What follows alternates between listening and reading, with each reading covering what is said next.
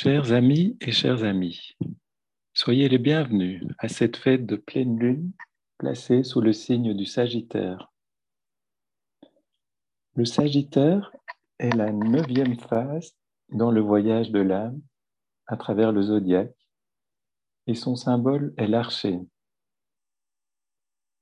Dans les premiers temps, le symbole du Sagittaire était le centaure, une créature mi-animale, mi-humaine, suggérant l'identification avec l'instinct animal qui demeure en chaque être humain dans une certaine mesure. En des temps plus modernes, le Sagittaire a été symbolisé par l'archer montant un cheval blanc avec son arc et sa flèche qui touchent aisément sa cible. La flèche symbolise le pouvoir concentré de l'aspiration spirituelle et la cible est le but de l'aspiration. Tout ceci est contenu dans la note clé du Sagittaire. Je vois le but, je l'atteins et en vois un autre. Avant de poursuivre plus longuement sur la signification de ce signe, prenons un temps de silence afin de focaliser notre attention au centre de conscience comme si nous, nous atteignions le centre d'une cible. Puis, dans l'alignement avec l'âme, récitons l'affirmation du disciple.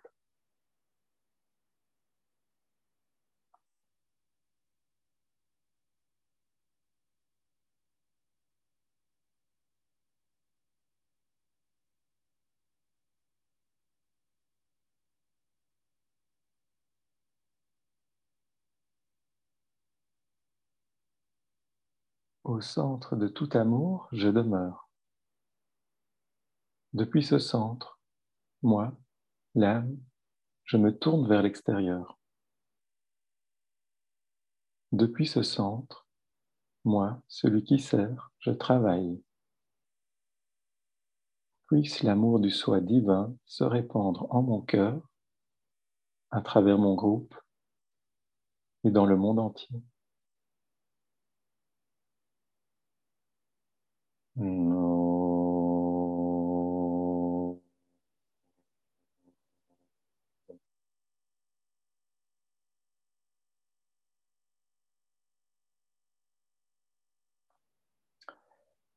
symbole du Sagittaire peut aussi se résumer à l'arc et à la flèche. Le tir à l'arc est un exercice spirituel qui exige un grand contrôle du triple véhicule de la personnalité.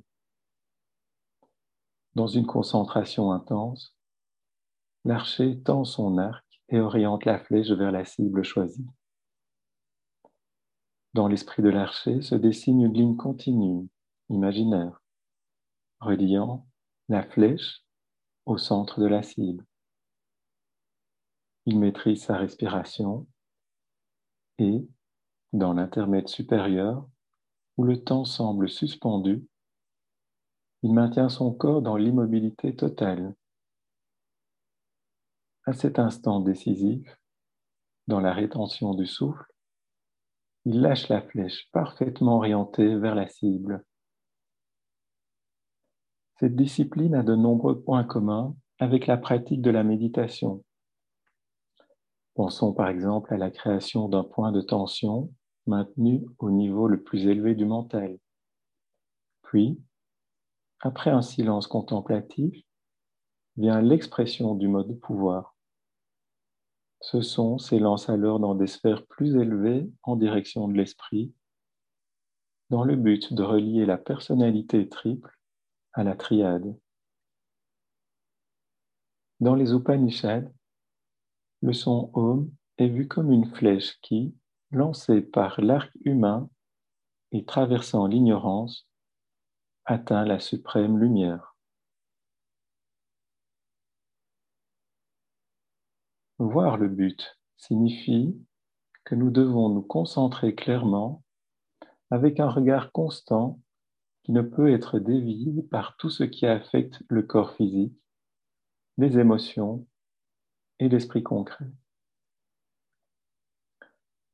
Mais ces aspects ne révèlent pas le but. C'est le don de l'intuition. Mais comment le développons-nous? Certains mots qui décrivent le déploiement de l'intuition nous aideront à comprendre. Ces mots sont vision, silence, équilibre, assurance, orientation et direction. Retraçons brièvement les étapes antérieures parcourues par le disciple. Au point d'équilibre en balance, une décision est prise. Elle est mise à l'épreuve en scorpion et elle donne une direction en sagittaire. Dans ce signe, le thème de la direction est dominant dans la croissance de l'âme. Le neuvième travail d'Hercule lui enseigne que la flamme qui luit derrière le mental révèle sûrement la direction. Cette flamme qui luit derrière le mental est l'intuition. Ce niveau de conscience, de compréhension et de perception qui est atteint à travers le mental demeure toujours derrière le mental, derrière le raisonnement logique et la construction de formes pensées. L'intuition est la perception de la totalité, elle est complète, immédiate, spontanée et unifiée dans sa saisie de la réalité. Quand l'intuition commence à se développer, elle révèle l'intention de l'âme. Trois mondes sont parcourus par l'homme. Le monde subconscient où demeure l'instinct, le monde conscient où prévaut l'intellect, et le monde supraconscient où règne l'intuition. La flèche, à quoi s'assimile le Sagittaire, fait la synthèse dynamique de l'homme volant vers sa transformation par la connaissance d'être animal en être spiritualisé. Citation du dictionnaire des symboles. En d'autres termes, le Sagittaire correspond à l'être humain sur le sentier du disciple et le but est l'initiation acquise dans le Capricorne. Cependant, si l'on considère l'humanité actuelle, quel est le but? Nous pourrions dire que c'est l'établissement de justes relations humaines. Et plus concrètement encore, ce but se décline quelque peu dans les objectifs de développement durable de l'ONU. Nous avons là une ligne directrice sur laquelle travailler collectivement. On peut alors se demander comment faire pour que ces objectifs ne restent pas que des mots, des promesses non tenues, mais qu'ils soient mis en application en toute conscience de leur bien fondé et de leur pertinence.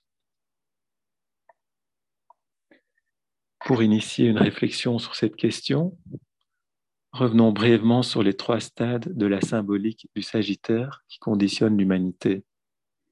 Premièrement, nous avons, vu, nous avons vu auparavant que le Sagittaire était représenté par le centaure, ce qui exprime, selon les mots du tibétain, la dualité attachée. Même si l'être humain dit civilisé a quelque peu maîtrisé l'instinct animal en lui, maîtrise-t-il vraiment ses désirs?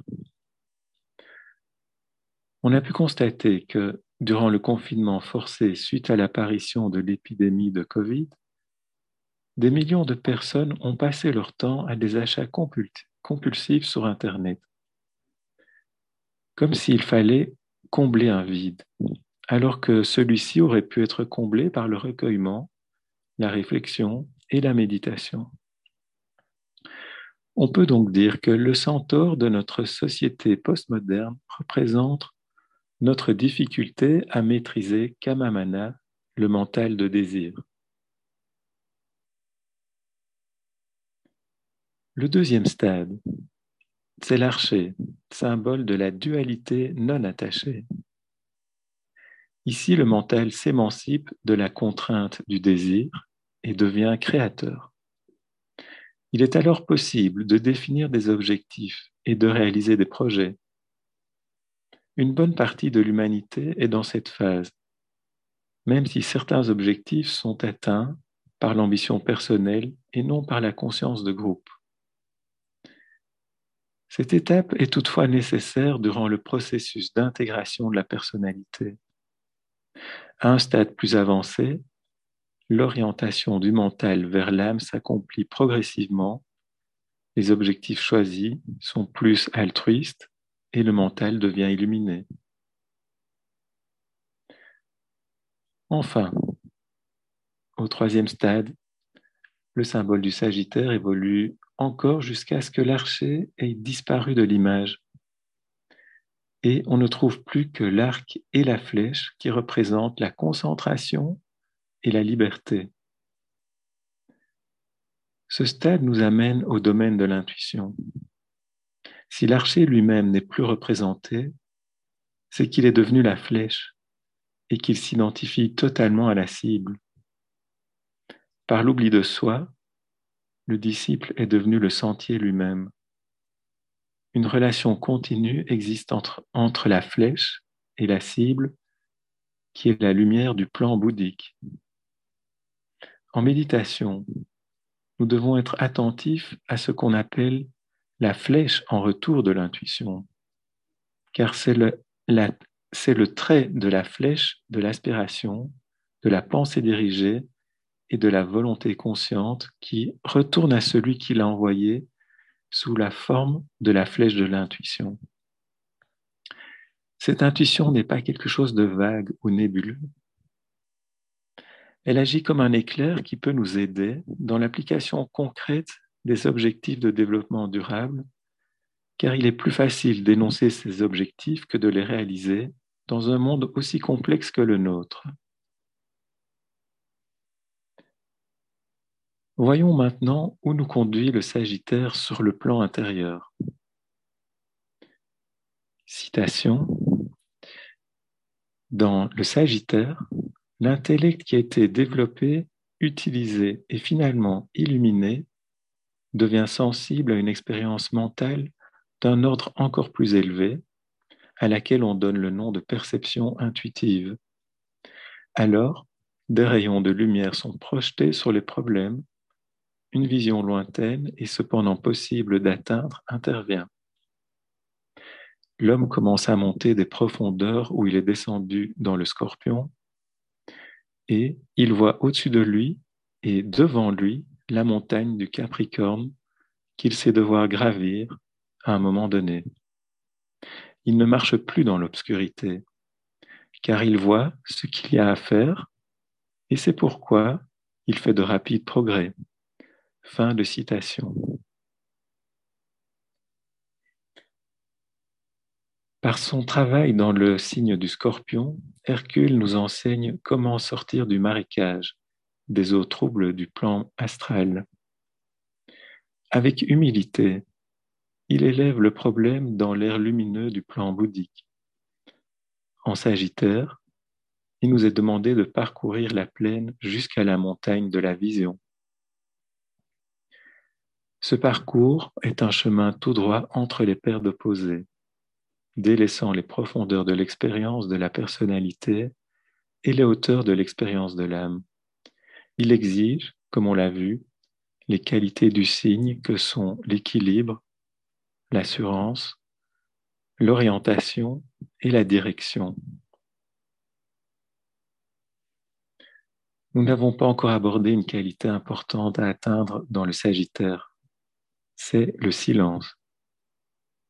Sur l'observance du silence, le tibétain nous dit Le silence ne consiste pas à se retenir de parler.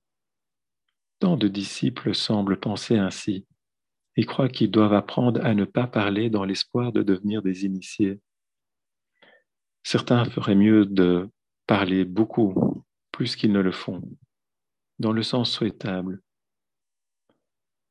Le silence c'est l'abstention de certaines lignes de pensée, l'élimination de la rêverie et de l'utilisation malsaine de l'imagination créatrice. La parole est en conséquence contrôlée à sa source. Fin de citation.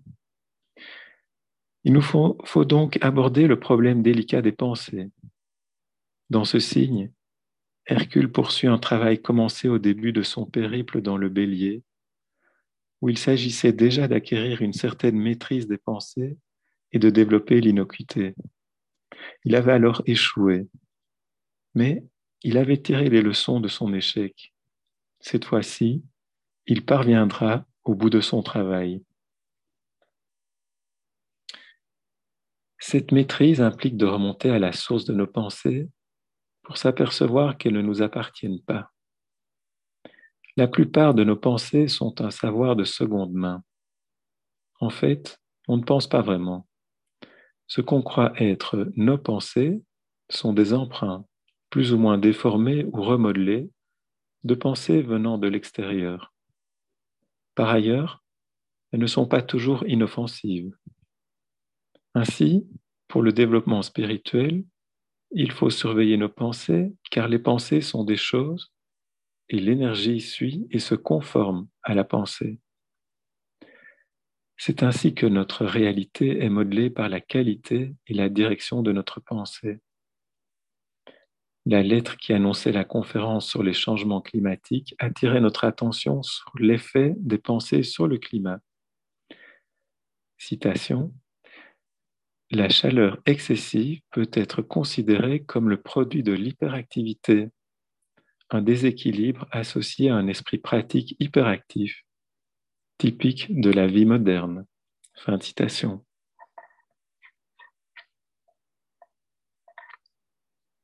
Penser de façon authentique est l'activité du penseur, l'âme spirituelle. Pour entendre ce penseur, il faut cesser de nourrir l'illusion par toute notre nos formes pensées qui sont fausses ou qui ne reflètent que des vérités partielles. Dans les deux cas, les pensées sont des bruits qui empêchent d'entendre l'âme, ou la voix du silence, comme on la nomme parfois. On sait combien le bruit est partout dans notre monde actuel. De plus, lorsqu'on se retire dans un endroit calme pour méditer, on peut observer le bruit incessant de nos pensées, Néanmoins, si on persévère dans la pratique méditative, on parvient à faire le silence par un contrôle des trois corps inférieurs et leur alignement afin qu'ils deviennent un seul instrument réceptif à l'écoute de l'âme. Si l'on maintient notre attention, on peut percevoir un silence très profond, ce qui est en quelque sorte l'ambiance naturelle du monde de l'âme sur son propre plan. C'est un silence magnétique qui a toujours quelque chose à faire entendre via une impression subtile ou une intuition. Comment cette impression sera reçue par l'instrument à l'écoute dépendra du degré de perfection de l'oreille intérieure. Retenons en tout cas que la vérité perçue ne sera pas complète et que ce fragment de vérité n'a pas à être imposé à qui que ce soit. Seul le nouveau groupe des serviteurs du monde, par la diversité de rayons de ses membres, peut exprimer une vérité plus complète.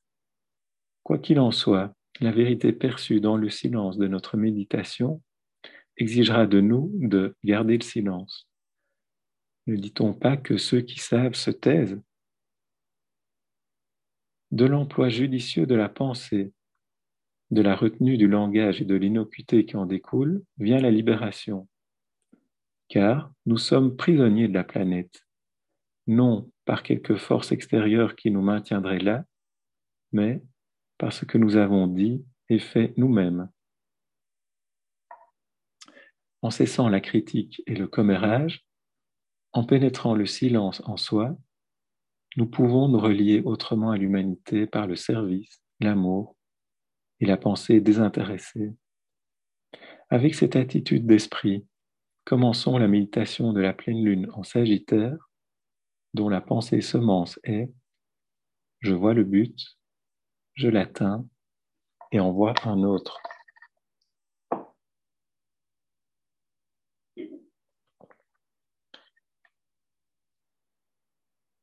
Méditation d'approche de la hiérarchie lors de la pleine lune. Note clé. Celui qui regarde la lumière et demeure dans son rayonnement est aveugle aux événements du monde des hommes. Il avance sur la voie lumineuse, vers le grand centre de l'absorption. Mais celui qui ressent le désir ardent de prendre ce chemin, aimant tout de même son frère sur la route d'ombre, se retourne sur le socle de lumière et prend l'autre chemin. Il regarde vers l'ombre. C'est alors que les sept points de lumière qui sont en lui reflètent cette lumière, et voilà que le visage de ceux qui sont sur le chemin de l'ombre reçoit cette lumière. Dès lors, le chemin n'est plus aussi sombre. Derrière les, combattants, entre la lumière et l'ombre, brille la lumière de la hiérarchie.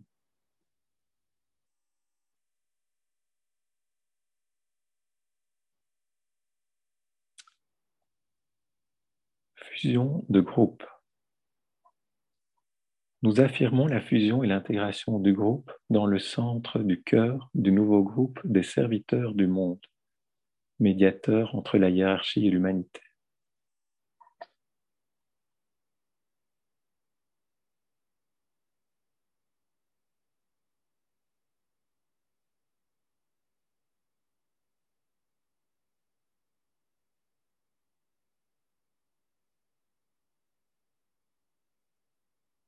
Je suis un avec mes frères de groupe et tout ce que j'ai leur appartient.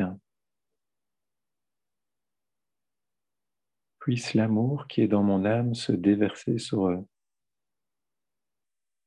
Puisse la force qui est en moi les élever et les aider. Puissent les pensées créées par mon âme les atteindre et les encourager.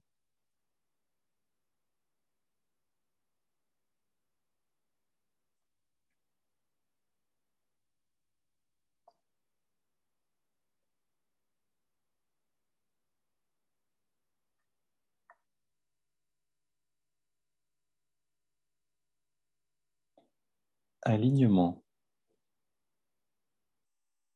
Nous projetons une ligne d'énergie de lumière vers la hiérarchie spirituelle de la planète, le cœur planétaire, le grand ashram de Sanat Kumara et vers le Christ qui se trouve au cœur de la hiérarchie.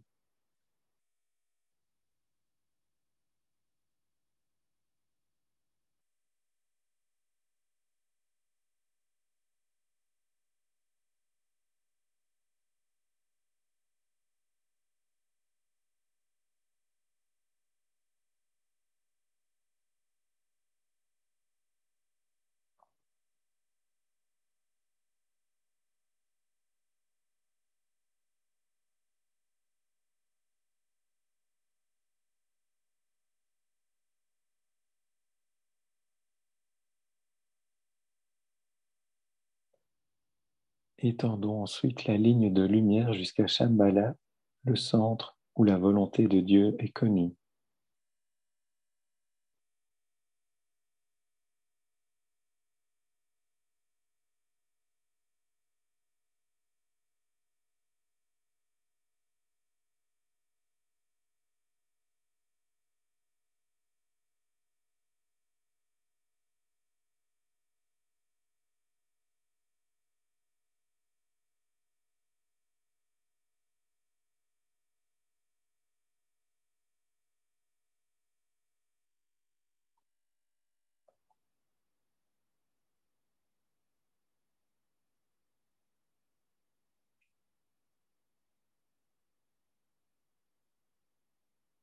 Lors de l'intermède supérieur, maintenons le mental contemplatif ouvert aux énergies extraplanétaires influents de Shambhala et radiant à travers la hiérarchie.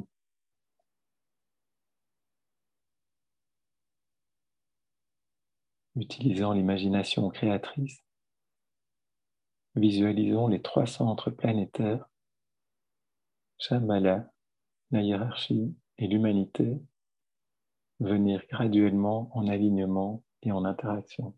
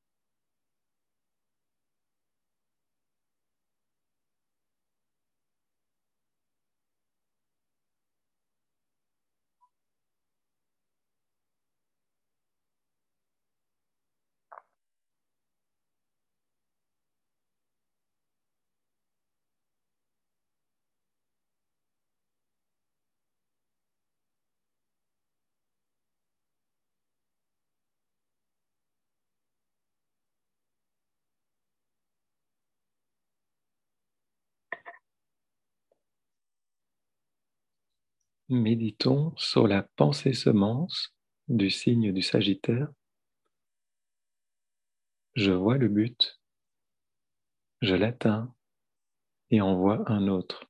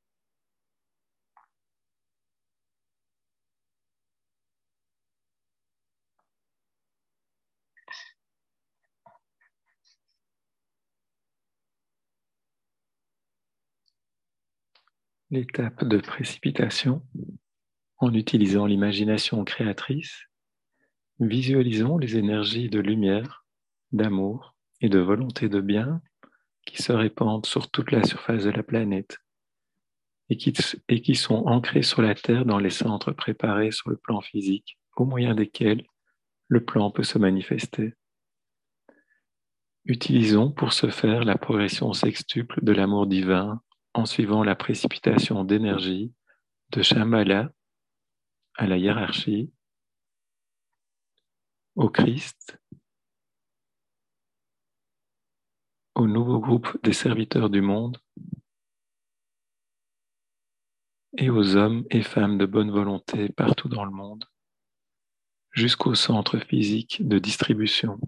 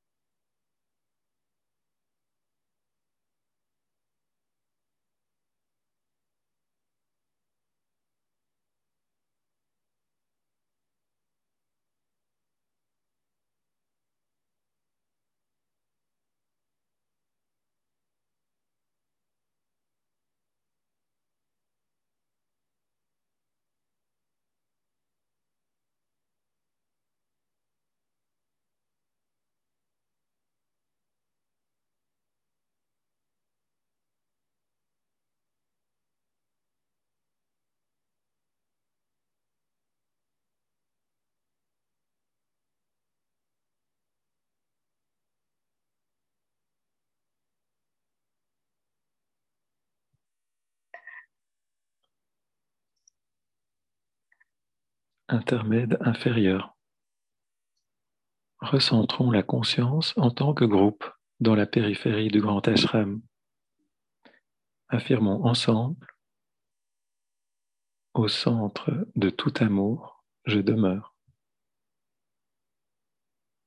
Depuis ce centre, moi, l'âme, je me tourne vers l'extérieur. Depuis ce centre, moi, celui qui sert, je travaille.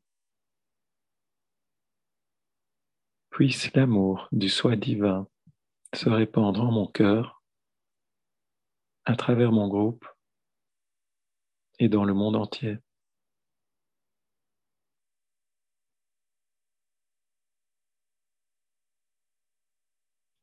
Visualisons l'influx spirituel influent, libéré depuis Shambhala, à travers la hiérarchie et pénétrant l'humanité par le canal préparé. Considérez comment ces énergies affluentes établissent le chemin de lumière pour l'instructeur du monde qui vient, le Christ.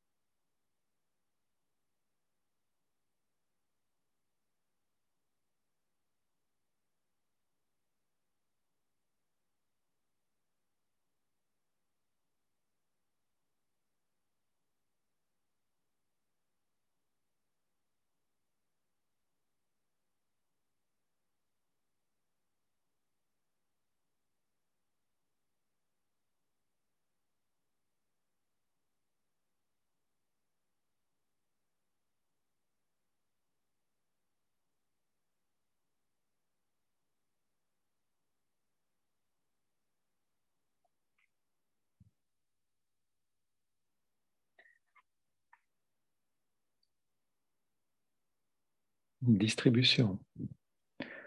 Au moment où nous prononçons la grande invocation, visualisons le flux de lumière, d'amour et de puissance qui nous parvient de la hiérarchie spirituelle par l'intermédiaire des cinq centres planétaires Londres, Darjeeling, New York, Genève et Tokyo et qui irradie la conscience de l'humanité tout entière. La grande invocation.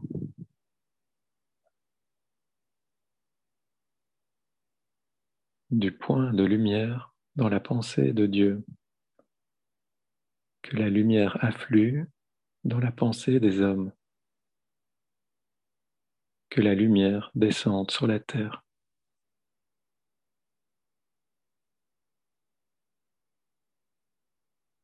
Du point d'amour dans le cœur de Dieu.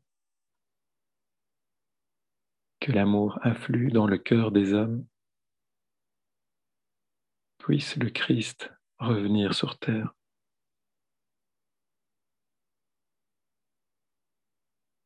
Du centre où la volonté de Dieu est connue, que le dessein guide le faible vouloir des hommes, le dessein que les maîtres connaissent et servent.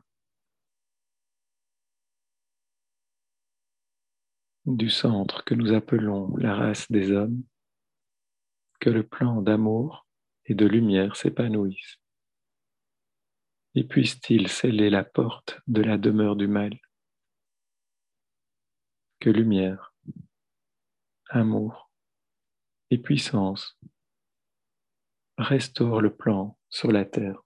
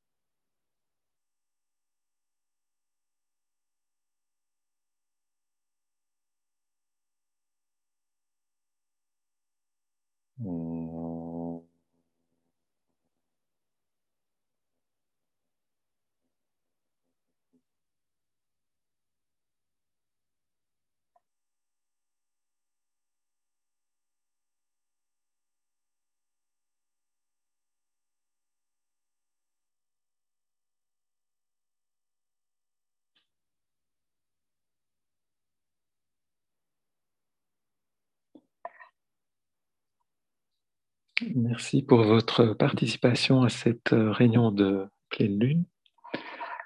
La prochaine pleine lune en Capricorne sera le vendredi 6 janvier à 18h30. Merci.